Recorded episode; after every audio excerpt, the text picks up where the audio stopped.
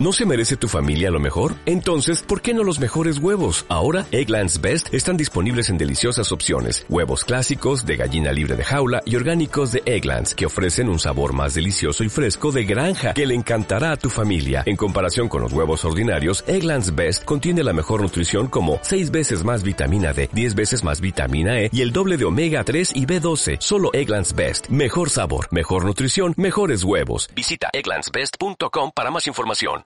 Se abren los micrófonos para iniciar la tradición republicana del sonar informativo. Comienza el Jueves de Mayol. 8 de la mañana con 23 minutos. Estamos de regreso en este sonar informativo y ya está con nosotros eh, don Alberto Mayor para dar inicio a lo que escuchaban recién la tradición republicana los jueves de don Alberto Mayor. Muchas ¿Qué gracias. tal, don Alberto Mayor? ¿Cómo están ustedes? Muy bien. Qué Muy cuento bien. de nuevo. Estaba, estaba leyendo y estaba bueno. Dice, Richard Dawkins visita a Camila Flores y desecha inmediatamente teoría de la evolución.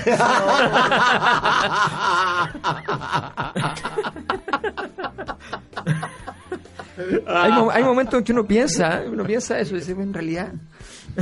Bueno, la- yo, yo más bien pienso en las líneas torcidas de Dios. Claro, también, también. El diablo metió la cola y todas esas cosas. Está bien, nuestra, nuestra sociedad es democrática, eso es un hecho. Cuando uno ve esas cosas dice sí, Sí. es democrática. ¿Será tan bueno? O es teocrática. Desecha la- me, me encantó. Ahora, eh, la, la portada del clínico es maravillosa. O sea, un- un- Sobre la revolución industrial. claro, aguante, aguante la revolución industrial y salen en pingüinos. pingüinos de los de, los de, de de De los, de Santiago. los pingüinos, de, de los pingüinos Si industria, entonces aguante la revolución industrial. Claro, es que podría ser como revolución pingüina, pero Claro, pero sinónimo, revolución- revolución, industrial. industrial. ¿Leíste la, la, la columna de, de Peña sobre Sí, sí. sobre cómo, cómo se, le, se le escapa, cómo se le sale, se escapan las cabras para el monte? Sí, pero yo, yo tengo la impresión, esto fue tan rebuscado, tan rebuscado, que yo creo que fue, fue un acto político, que no fue un error. Porque tú, se te puede ocurrir ma- maniobra de diversión. Porque, por ejemplo, evidentemente, evidentemente decir eh, eh, la educación es un bien de consumo es polémico, pero es una discusión. O sea, uno puede pensar en, porque efectivamente además en la práctica en Chile lo es, y por tanto, Sí. entonces, entonces en realidad eh, es una discusión y tú, tú puedes decir, me, me parece inaudito éticamente, me parece inaudito académicamente, pero, pero puede ser una discusión viable. Pero decir que la, ya- nadie, yo no he conocido a nadie en la historia que haya llamado industria de la educación. O sea, incluso se habla de industria de la salud, por ejemplo. No, o sea, hay gente que considera que hay una industria de la salud y por tanto, entonces, y se habla de eso. ¿eh? Pero esto es muy distinto, o sea, esto fue, fue sacado de, de la nada. Mi impresión es que, y esto se hace mucho en política, que de repente uno comete errores que lo único que el objetivo es que logre traspasar una línea. ¿ya? Corre, la, corre el cerco. Entonces, por ejemplo, cuando el Papa Benedicto XVI asumió, ya hizo, eh, hizo una- un discurso eh, y de pronto dijo, pucha, se equivocó, pero dijo que el Islam era una religión violenta. Mm, me acuerdo. Y gran escándalo y qué sé yo. Y al día siguiente pidió disculpas. Pero ya estaba dicho. Ya estaba dicho y queda. Y, y- y esa frontera ya la había cruzado. Se devolvió, pidió disculpas, la verdad. no- y listo, se acaba el punto. No necesitamos ir al Vaticano, acá hay varios que lo hacen todos los días. digamos. Exactamente. Pero tenemos, en cambio, tenemos en. en- ¿Cuál es la estrategia ahí? yo creo que la estrategia era, era retomar la discusión. Hoy día la- él, él se da cuenta que por una cuestión de fenómeno social, digamos, no hay un problema sociológico, no un tema de si a la gente le parece o no le parece, la probabilidad de una nueva movilización por lo mismo es imposible. No, no, no, porque tú lo Una puedes... movilización por... Movilización estudiantil, por ejemplo, sobre el tema del lucro y qué sé yo. Claro, pero sí por este tema. Pero, pero este tema está, está en el límite. Entonces, él dice, si yo lo hago, ellos reaccionan con furia, qué sé yo, pero son un grupo pequeño y no logran consolidar, lo único que uno puede hacer finalmente es pasar la máquina después y seguir. O ¿Pero sea, tú un- crees que este no es un tema que vaya a generar eh, movilizaciones, Es que es muy una reacción Es que o, el- o un motivo de lucha? Sí, Creo la- que veo pero- para dónde vas. Claro, pero lo que pasa es que el, la- el éxito de un motivo de movilización no depende de la temática, sino que depende del clima. Entonces, Y la, la- temática da para que se muevan 50.000 personas, pero lo que pero ya para Piñera es un, es, un básico tener 50, 100 mil personas, no es problema. Eh, Para él el problema es que hayan 300, 500 mil personas movilizadas en Chile. Y eso es muy difícil de producir cuando tú tienes un- una situación en la cual los estudiantes no ganaron. Es muy difícil que, que un movimiento social que acaba de no ganar luego de ganar, porque eso es lo que pasa con los movimientos sociales, tú puedes haber ganado, haber instalado hegemónicamente un discurso, haber hecho muchas cosas, pero si no logras tener el timbre de que obtuviste cosas concretas, reales, ¿ya? Eh, Claro. Entonces- y por eso Giorgio Jackson, Camille Boric se negaron terminantemente a firmar el CAE durante. Exactamente. Porque no estaba el timbre. no estaba el había timbre. ganado. No estaba el timbre que había ganado y además porque, porque, porque muchos triunfos todos sabían que no eran tales. O sea, el, el tipo de gratuidad de Bachelet, eh, una serie de cosas que, iban- que, que han ido aconteciendo que finalmente son, son triunfos poco claros, poco, poco contundentes. eh, o sencillamente no son triunfos porque son adaptaciones del mismo modelo educacional ¿ya? a otras Claro. formas de pago y, y de, y de sustracción de los recursos. Creo que ver para dónde va. digamos. Entonces, entonces el punto es que él trata de, de hacer eso, pero mi impresión es que le salió muy mal, no se dio cuenta que, como dice la, la Pati, efectivamente esto es un tema que es sensible. Y, y- y efectivamente la reacción, sin haber sido una reacción social, fue una reacción política muy, muy alterada. Y, Porque además pero- en cierta medida se contradice con lo que él mismo planteaba, que aquí la- li- el argumento era darle libertad a los padres para elegir el colegio y al final terminaba planteando acá que esto era para darle libertad a la industria. a la industria, claro. Lo que pasa es que, el- el- eh, bueno, pero que ahí aparece como, la historia es fantástica porque siempre termina por notarse. Entonces, el, el discurso central siempre del- de la libertad de enseñanza en Chile ha sido la libertad de los padres para elegir. Pero en rigor su operación es que los colegios puedan elegir. Eh, claro, todos sabemos que la libertad es la libertad del colegio para elegir. Es la libertad del colegio para elegir a alguien que pueda pagar.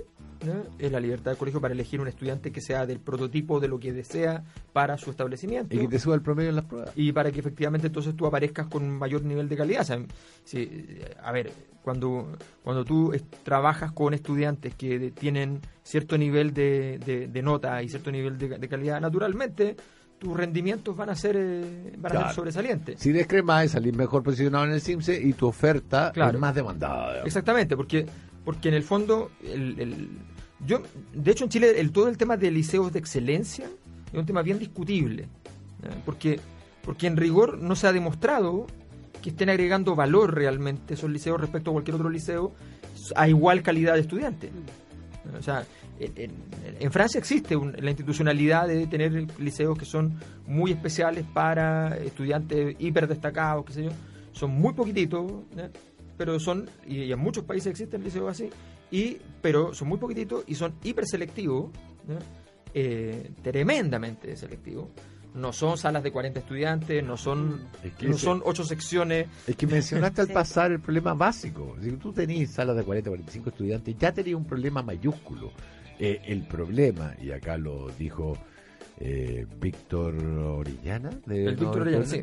que el problema es la escasez de oferta. Es ahí donde hay que enfocar el problema y no en lo que pasa en 3, 4 colegios de excelencia. Exactamente. Entonces tú tienes, tienes, tienes una, una situación donde, donde el, el- el presidente entonces va, plantea este, este tema desde el punto de vista de- del mercado de la educación, de la industria de la educación, como él, como él le llama, eh, donde una cosa además es interesante, la diferencia entre un mercado y una industria, el mercado puede existir por sí solo, el mercado puede ser intencionado o no. Se puede producir un mercado aquí, podemos producir un mercado porque, eh, oye, tú compraste no sé qué cosa, te la quiero comprar El mercado del café. el mercado del café, qué sé yo, o sea, perfectamente. Eh, el mercado de los quequitos, el mercado de todas las cosas que pasan en la oficina. Claro. ¿Ya? Entonces, entonces uno, eso, eso existe y no tiene por qué producirse con una, con una deliberada intención de diseño. Una industria es algo distinto. Una industria requiere planificación, requiere condiciones, no, no, no es algo que nace espontáneamente. Entonces, eh, es bien delicado lo que, lo, lo que planteó. Ahora, el nivel de retroceso que tuvo que hacer fue muy grande, así que probablemente, más bien, si había operación alguna, no, du- insisto, yo creo que es muy rara la frase como para inventársela. Yo sé que el presidente es una persona eh, extravagante, pero esto eh, excede ciertos límites. Entonces, yo creo que fue una, una estrategia que no funcionó sencillamente y, y bueno, va a tener que retroceder como, o sea, retrocedió como ya se vio y, y vamos a ver cuánto retrocede en lo real. Que eso Es que yo, sé que yo, yo cuando lo empezaste a, a desmenuzar, yo dije, pero claro, ya tiró eh, la tiró y pidió disculpas eh, al Sí. estilo Sí. al estilo Chile hoy día. La tiró y después pidió disculpas, total que importa. Pero eh, no hubo tal reacción. Hubo una reacción política un tanto, sí, escandalizada. Sí. Pero la reacción importante, y es, si te vas a sacar 300.000, 500.000 personas a la calle, esa no se puede producir en estos días. No. Y ya dejaste tirado el, el tejo. Claro. Y, y me parece que funciona como globo sonda. Porque, a ver, uno de los de los de los eh, eh, de la espada de Damocles de Piñera es que no quiere de nuevo un movimiento estudiantil Exacto. movilizado. Pero parece que constantemente le está tirando o eslóganes o causas para que se movilice y ve que no pasa nada. Claro, lo que pasa es que la- el, el estallido social tiene, tiene ciertas leyes. Y claro, tiene entonces, que ver con, con- entonces no, no, no, no se va a producir permanentemente, muy raro. Si eso se produce porque hay de fondo un tema que es de, de- de gran envergadura. se han dado las condiciones. Además nosotros tenemos una situación que es distinta. Nosotros tenemos una situación donde esta crisis sí ha ido destruyendo instituciones. Entonces, como la crisis ha ido destruyendo instituciones, eh, se entiende que la crisis ha tenido la... No, no, no hay un muro de contención que haga que la, la energía no se libere. Al destruir las instituciones, la energía se va liberando. Y la gente siente agobio, siente muchas cosas, pero no siente exactamente ya rabia, porque ya hay un momento en que ya no te da más rabia, porque sencillamente la, la- la ciudadanía puede pasar por encima de la, de la base institucional sin problema, porque la base institucional ya no significa nada. Entonces, entonces en general, las condiciones sociológicas para que esto. Esto, esto es bien. Ahora, esto es. Yo te, puedo decir que el año 2011, ¿ya? yo había hecho una investigación en el 2010 sobre fenómenos en educación, qué sé yo, y habíamos detectado el tema de que el corazón del malestar social que había estaba en educación. Entonces me acuerdo de haber estado en una, en una radio ¿ya? y un eh, periodista me dice, oye, y, y esto que se ve tan, tan serio, digamos, ¿no podría significar un estallido el- este año 2011, entonces en enero, digamos? Entonces, yo le dije, mira, si uno mirara esta foto, yo te digo sí, pero si yo miro otras fotos, como por ejemplo el hecho de que la gente en Chile no valora, no valida mucho las protestas, hay una cultura eh, anti, anti manifestante, digamos, eh, le dije, más bien eso se homologa, mi impresión es que más bien no. Bueno, y me equivoqué, más o menos, más o menos grande, digamos. Claro. Entonces, entonces, efectivamente, pero mi impresión es, es que, eh, a misma fecha, digamos, con el mismo presidente, eh, mi impresión es que, es que va a ser es muy difícil que la misma temática, la temática de la educación y el mercado, pueda lograr volver a, a, A generar a movilizaciones. generar una movilización muy grande. ¿sí? Vamos Lo a que- grabada esta frase. lo que para puede ocurrir, a mi juicio, son temas, temas en tribunales. O sea, si yo creo que si esto se judicializa, que ojo, es un fenómeno también súper interesante. Chile tiene unos niveles de judicialización hoy día de los temas políticos. No hay ningún tema político que no esté judicializado. Eso es muy inédito. La salud va a empezar. Entonces, entonces los, los tribunales están en gran medida siendo los que tienen que absorber el- la crisis. Y entonces también vamos, vamos, yo creo que esas son las rutas por las cuales probablemente se pueda se pueda manejar, pero se ve difícil una no olvidemos que además la, la fecha está como acá prácticamente en, en reestructuración, en silencio, en fin. O sea, no es, no es muy sencillo en ese sentido pensar que los- el movimiento estudiantil y las distintas formas de organización estudiantil puedan articularse. Hay varias que están en proceso reflexivo o que suspendieron, están viendo estatutos nuevos. O sea, hay una serie de momentos que, que no sé por qué se hicieron ahora, no, no conozco la interna de esas situaciones, pero pero pero es, pero es, es llamativo que en- frente a un gobierno como el de Sebastián Piñera, donde tiene oportunidades a granel, digamos, venga, te- venga Claro. una etapa institucionalmente existencialista, digamos. Nosotros vamos a hacer una pausa reflexiva de un minuto y volvemos en este Sonar Global. Actualidad con punto de vista. Muy bien. Eh, ah, de- démosle un, un cierre a esto del, del, del asunto. Hay, hay, hay una cosa que a mí me, me gustó la, de la columna de Peña, o mejor dicho, dos cosas. La primera es que en algún momento, es que tiene dos columnas al respecto. Una que habla sobre la industria de la educación y otra que habla sobre el mérito. En el caso de la industria de la educación, es cierto que Piñera cuando improvisa, tiende a improvisar, como que se le escapa el verdadero yo. Sí. Eh, yo diría que cuando está nervioso e improvisa, pasa del tic al condoro. ¿Cachai? Porque se le escapa algo Claro. que no debería haber dicho. Eso no lo dijo el, el- el rector Peña, hay que decirlo. Y, y- y- y segundo, que eh, los elementos más conservadores de todas las sociedades tienden a poner, y especialmente la derecha chilena, que tiene una capita especial dentro de los conservadores en todo el mundo, que tiende a poner el mérito que no tiene nada de meritorio, como haber nacido al lado de la cima, digamos, como parte importante de su propia legitimación. Exacto. O sea, la, la derecha se legitima constantemente con el discurso de un mérito que en realidad no tiene porque lo heredó. Heredó la, la posición dominante en el mercado, digamos, pero él le, le- le encanta atribuirla al mérito personal. Y cuando lo han tenido, le- eh, cuando ha ocurrido que en el, en el pasado hay alguien que tuvo ese mérito que los llevó a esa posición, tratan de esconderlo porque prefieren tener una historia limpia hacia atrás que ese momento en el cual alguien surgió, digamos, que es una cosa espantosa. O sea, han habido importantes reportajes laudatorios de las élites chilenas hechos sobre el origen de la familia, cómo alguien logró surgir y qué sé yo, y se enoja la familia, o sea, entonces, entonces Alguien me mencionaba que Chile era un país tan tan divertido que había que, que los anticuarios tenían un mercado asegurado con gente tratando de crearse un, un Claro, pasado. exacto. Exacto. Llega- llega- Sí, esta barra de timón que ha estado en mi familia durante generaciones. Claro, y ojalá que venga, que tiene que ser de afuera además, tiene que ser de- traída desde, desde afuera. Entonces, no, efectivamente yo creo que, el- que lo que tú dices es cierto. La, la- el, el gran tema aquí es cómo, y, y gran- y el gran problema cultural es cómo tú rompes la, la forma de pensar oligárquico, no solo de la oligarquía, porque gran parte de la gente le ofenden muchas cosas que serían las democráticas. Sí, claro. Entonces, a mucha gente que le conviene, dice, pero ¿cómo van a sortear al niño en el colegio? ¿Y, y- y qué quiere? Si es lo más democrático, si cualquier otro criterio, cualquier conversación va a favorecer más, ¿no? o sea, todos los mecanismos de entrevista, todos los mecanismos de ese tipo de, de- de- de entidades, cosa la Universidad Norteamericana de Excelencia, donde todo está basado en eh, ad hominem, eh, es la entrevista, la carta de recomendación, bueno, naturalmente si usted no tiene, no conoce a nadie allá, no va a entrar nunca, o sea, no, no tiene ni una posibilidad.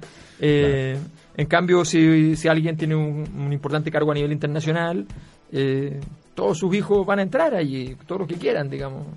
Eh, el que hable el que habla bien el inglés como José y el que lo habla más o menos como Sebastián, no importa. Inglés. O sea, sí, la, la- Inglés, la duda se inglés. plantea con eh, dar un test de admisión o si fijarse o no en las notas. Claro, eh, bueno, por eso, pero, pero nosotros en Chile tenemos una historia de un esfuerzo de universalismo de admisión a nivel universitario, pero a nivel de los colegios eso es, Claro. No, no, no quiero que se nos vaya el, Sí, se nos el por sin el Brexit. Oye. Oye. Un cambio brusco, pero...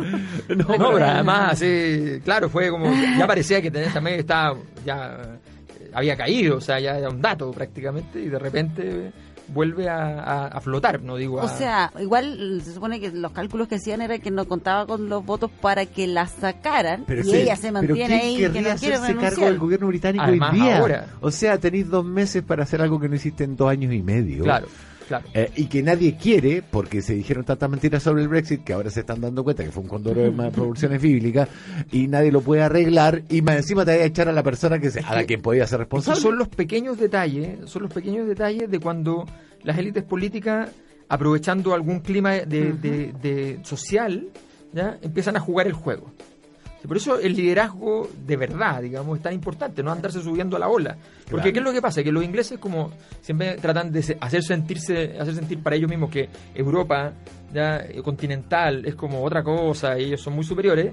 Entonces cuando les dicen el tema de la Unión Europea dicen, sí, pero nosotros entramos más o menos. Claro. ¿ya? Claro. Y la- mantenemos la Somos moneda. ahí, pero nunca tanto. Nunca tanto la Chile moneda. con el Mercosur. Claro, Es igual que Chile con el. Entonces- Mercosur. no Nosotros me- los ingleses latinoamericanos. Queremos las ventajas, queremos las ventajas, pero no queremos las desventajas. Y, y- y las cosas que se vean feas no. Entonces, se construye una imagen de que, de que esto eh, es despreciable. Al poco tiempo, entonces la gente se construye la imagen de que esto es completamente despreciable. ¿Ya? Y, Y los y políticos el tema empiezan- de que lo- los británicos, por lo menos la percepción con la que uno quedaba eh, previo a que se votara el Brexit, que había algunos que no les gustaba esto de que viniera tanta gente, Exacto. que pudiese llegar y entrar a, a Reino Exacto. Unido de otros países de Europa. Exactamente. Entonces, entonces viene, viene todo el tema del, de- bueno, el tema de la migración ha sido el gran tema de, de todo esto, porque, porque en- en- en- a alguien se le ocurrió en la imaginación que uno podía tener una economía libre y, Y- y flo- cerradas. Y fronteras cerradas, o sea, una imaginación muy, muy, Muy loca, claro. O sea, imagínate que, las fuentes de empleo están en un lugar y los trabajadores estén en otro. O sea, Claro. entonces, entonces Y- bueno. y, y las ganancias en mi bolsillo. Pero ese tipo de temas se exacerbaron creo, en la previa al Brexit. Y entonces dijeron, ya, entonces Cameron dijo, ya, si total es evidente que vamos que esto gana el, el- entonces hagamos el, el plebiscito. Total, no va a, no, No, no va a ganar la opción de la salida Imposible. de la Unión Europea. Claro, y, y ahí tú ya, entonces, abriste completamente la puerta eh, para que este clima fuera, fuera loco, porque efectivamente todos los que querían crecer viniendo de- desde nada podían plantear ese tema. ¿ya?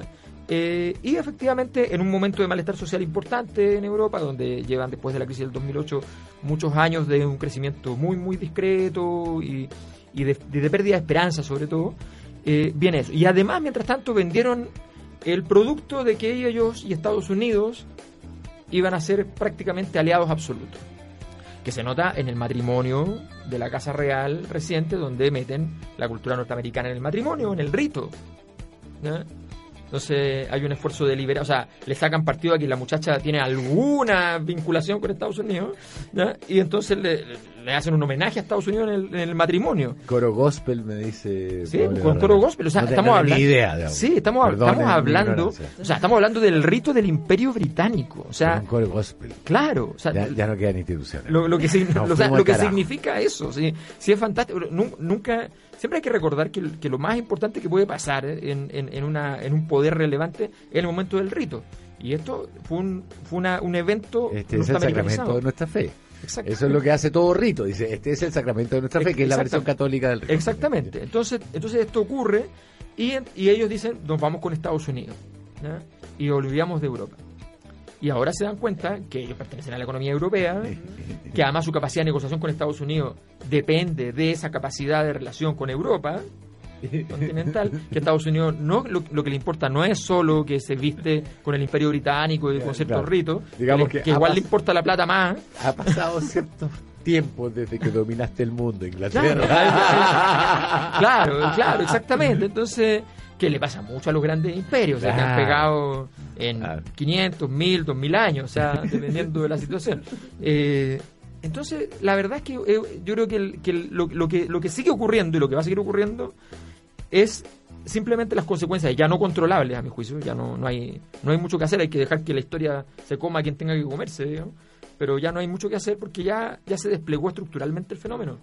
Y, y, y vamos a ver si, si en algún momento la gente se retrocede y dice, no, en realidad esto es una tontera. Hay que hacer un segundo refrendo. y, y capaz que haga un segundo- y capaz que gane de nuevo. No ¿El sé, Brexit? Yo creo que sí.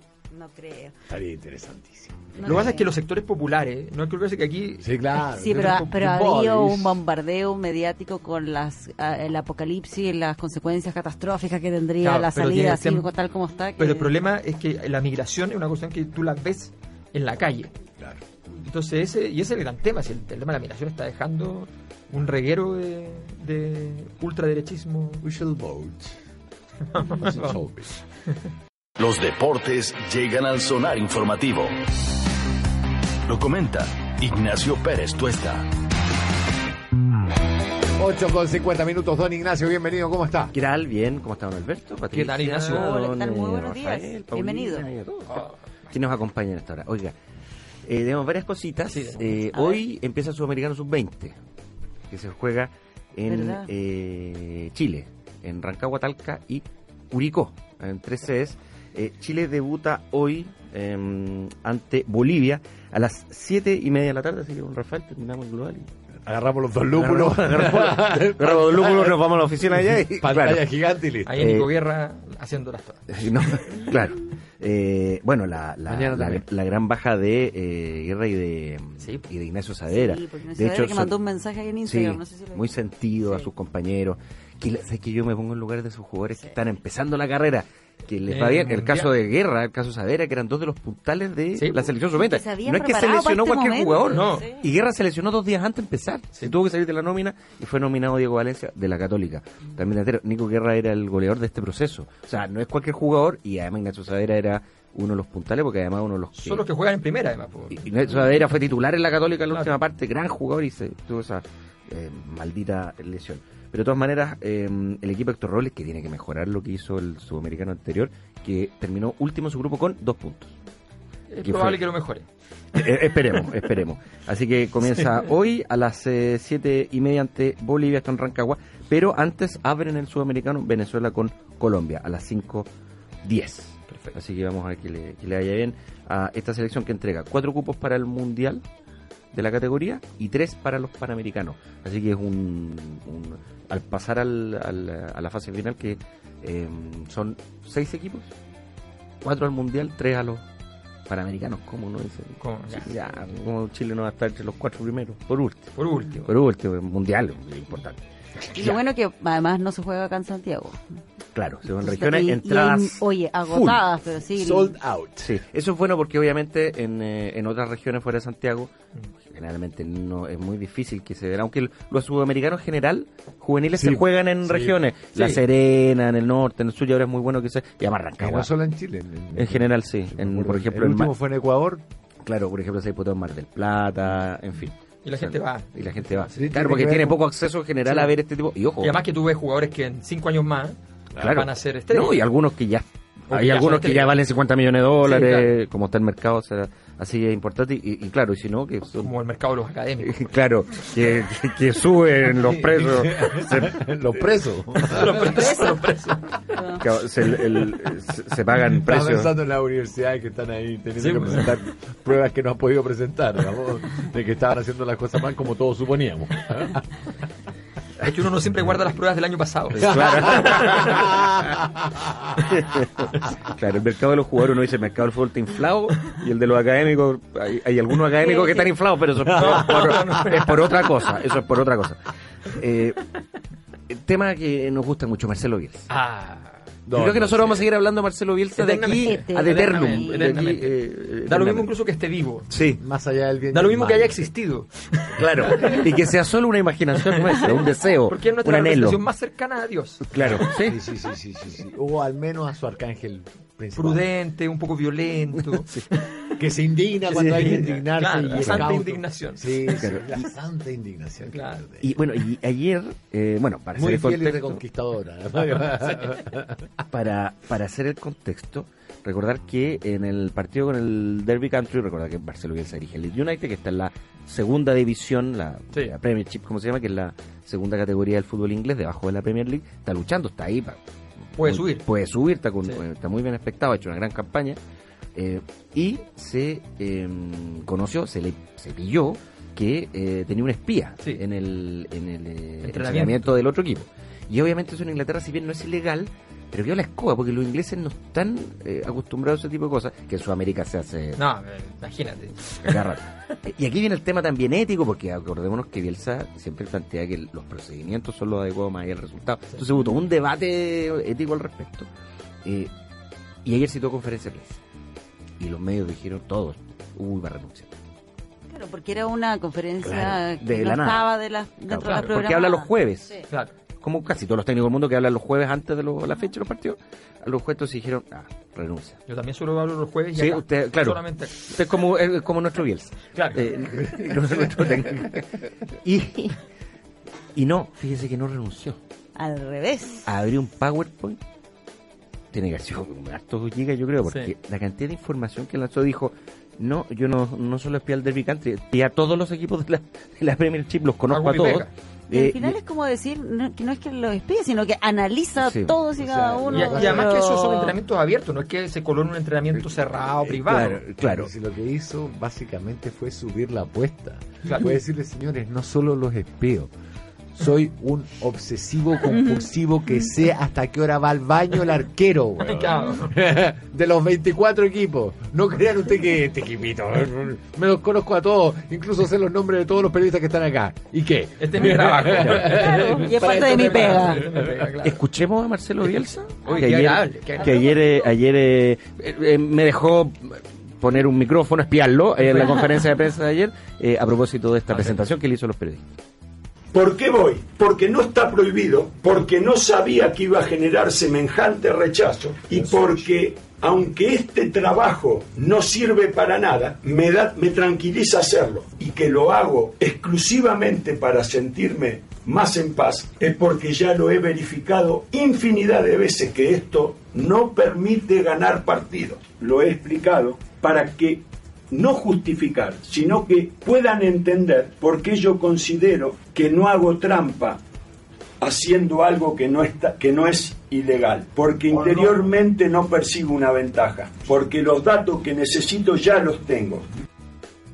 ¿Qué Claro. tal? Sí, y dijo, y claro, en el fondo el tema es, yo anal y todo lo que mostró ayer, todos sus análisis, dice, por ejemplo, entre otras cosas, vimos los 51 partidos del Derby Country, el ana- 51 partidos, el análisis de cada uno de ellos toma cuatro horas.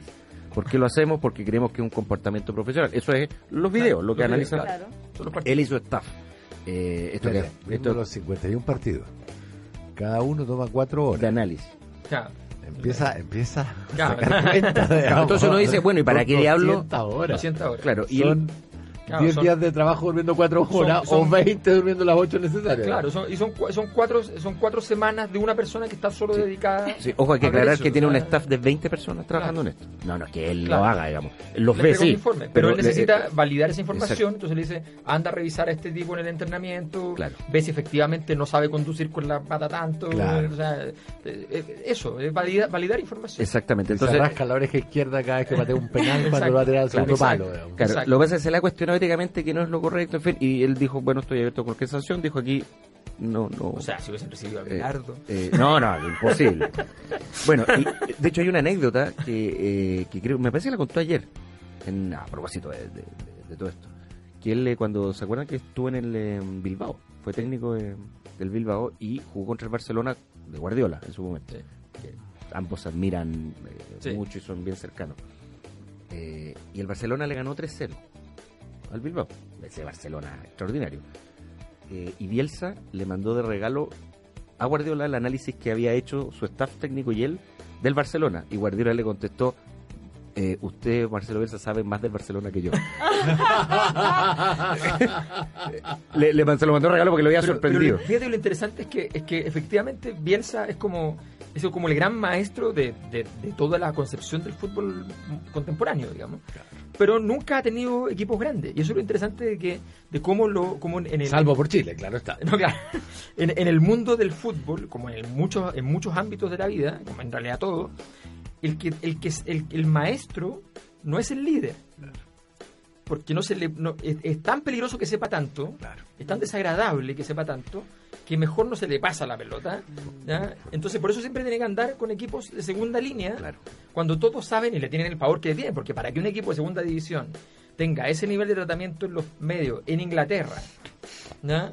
y estén obsesionados con él y vaya toda la prensa a verlo, por algo es, o sea, porque aquí hay un tipo que está hablando que no debería estar allí, que debería estar, esto de- debería ser una crisis del Barcelona. Claro, Pero- claro, O claro. sea, no Porque ser. por eso la mayoría de los maestros terminan o en la hoguera o Exacto. crucificados o Exacto. presos. Exacto. Que esperemos que no sea lo que le suceda a No, la Marcelo. verdad es que, que Cristo no era el maestro, el maestro era otro tipo, que de hecho no me acuerdo ni el nombre, ¿ya? que era su maestro dentro del grupo de los fariseos, que era el grupo disidente, y él era el líder, pero no era, no era el maestro, no era el que había inventado el concepto. digamos. ¿Cómo terminó el maestro? El maestro, El, de- el- de- el maestro terminó irrelevante nomás, no, Ah. no, Bueno, tuvo suerte. tuvo digamos. suerte, tuvo suerte. No, pero es que en ese tiempo hay que, hay- eh, esa zona no era tan peligrosa como parecía, digamos. Sino, lo de Jesucristo fue un poco mala suerte también. un poco, Bueno, y Marcelo Bielsa terminó diciendo, me avergüenza mostrarles todo esto. Eh, que se lo tomaron como entre medio irónico y... Claro, como... Bueno, es que tal vez la vergüenza por el toque, digamos, porque Claro. revela un toque, evidentemente. O sea, Sí, eh, o sea, no. Una obsesión. Sí, no, absolutamente. Absolutamente. Eh, Pinilla, Ya. Tema que es Sí, bastante favor. recurrente en este Ahora, ahora perdió. Perdió, la Corte de Apelaciones eh, revocó lo que había dado el Tribunal eh, Juzgado del Trabajo, que eh, había dicho que Azul Azul tenía que pagarle la indemnización por despido injustificado. Sí. Eh, la Corte de Apelaciones dictaminó que eh, la Corte de Apelaciones de San Miguel rechazó la demanda por tutela laboral contra Azul Azul que había eh, sido aprobado por el juzgado de letras del trabajo. En, esto fue, había sido a fines de noviembre. Eh, ¿Cuál es el, ¿Pinilla recurre a Suprema o no? Sí, la nueva interpretación se señala que el contrato laboral terminó el 27 de julio cuando el jugador firmó el acuerdo de cesión a Colón. Y después, ¿te acuerdas que Sí. ese era el, Sí, el Ese era detalle? del asunto, sí. y que venía y decía, no, pues yo firmé como una promesa, pero eso Claro. no significaba Y que, que, él yo... lo despidió Es- cuando exacto. Heller da la conferencia de prensa. Exactamente. Eso decía él. Eso es lo que decía Pinilla, pero no. La Corte de Apelaciones revocó aquello y dice que Azul no tiene que pagar nada, que está todo en regla y que además Mauricio Pinilla tiene que pagar las costas del juicio. ¿Qué va a pasar? Eh, Bueno, cuando te, cuando te sancionan por costa, ya significa que es bien definitivo, bien difícil moverlo. Sí, Sí. eh, dice, dicen que es bien complejo lo- de- desde Sí. Azul Azul y que tiene 15 días hábiles para acudir a la Corte Suprema. Justamente para ver si es que puede- Probablemente va a apelar. lo más maneras. probable, pero desde Azul Azul tan contento dicen que el fallo es demasiado Sí, sí, es contundente y contundente. claro y, y muy difícil. Lo único peor es Teresa May. O sea, Sí. lo peor, lo peor que puede. Sí. Eh, eh, eh, escala peor, ¿cómo estás hoy? Claro. Teresa May, Pinilla. Pinilla, claro. Claro. Don Ignacio. Bueno, que, que nos vaya bien, nos vemos en la tarde nosotros. Sí, como suele suceder. Como suele suceder en como esta se vio toda esta semana. temporada. Viviendo juntos. Eh, Claro. práctica- prácticamente. Falta yo hago otras actividades mientras se queda en la radio. Don Alberto Bayol, muchísimas Muchas gracias. La mañana despierta en el sonar informativo. Sigues en el 105.3 FM.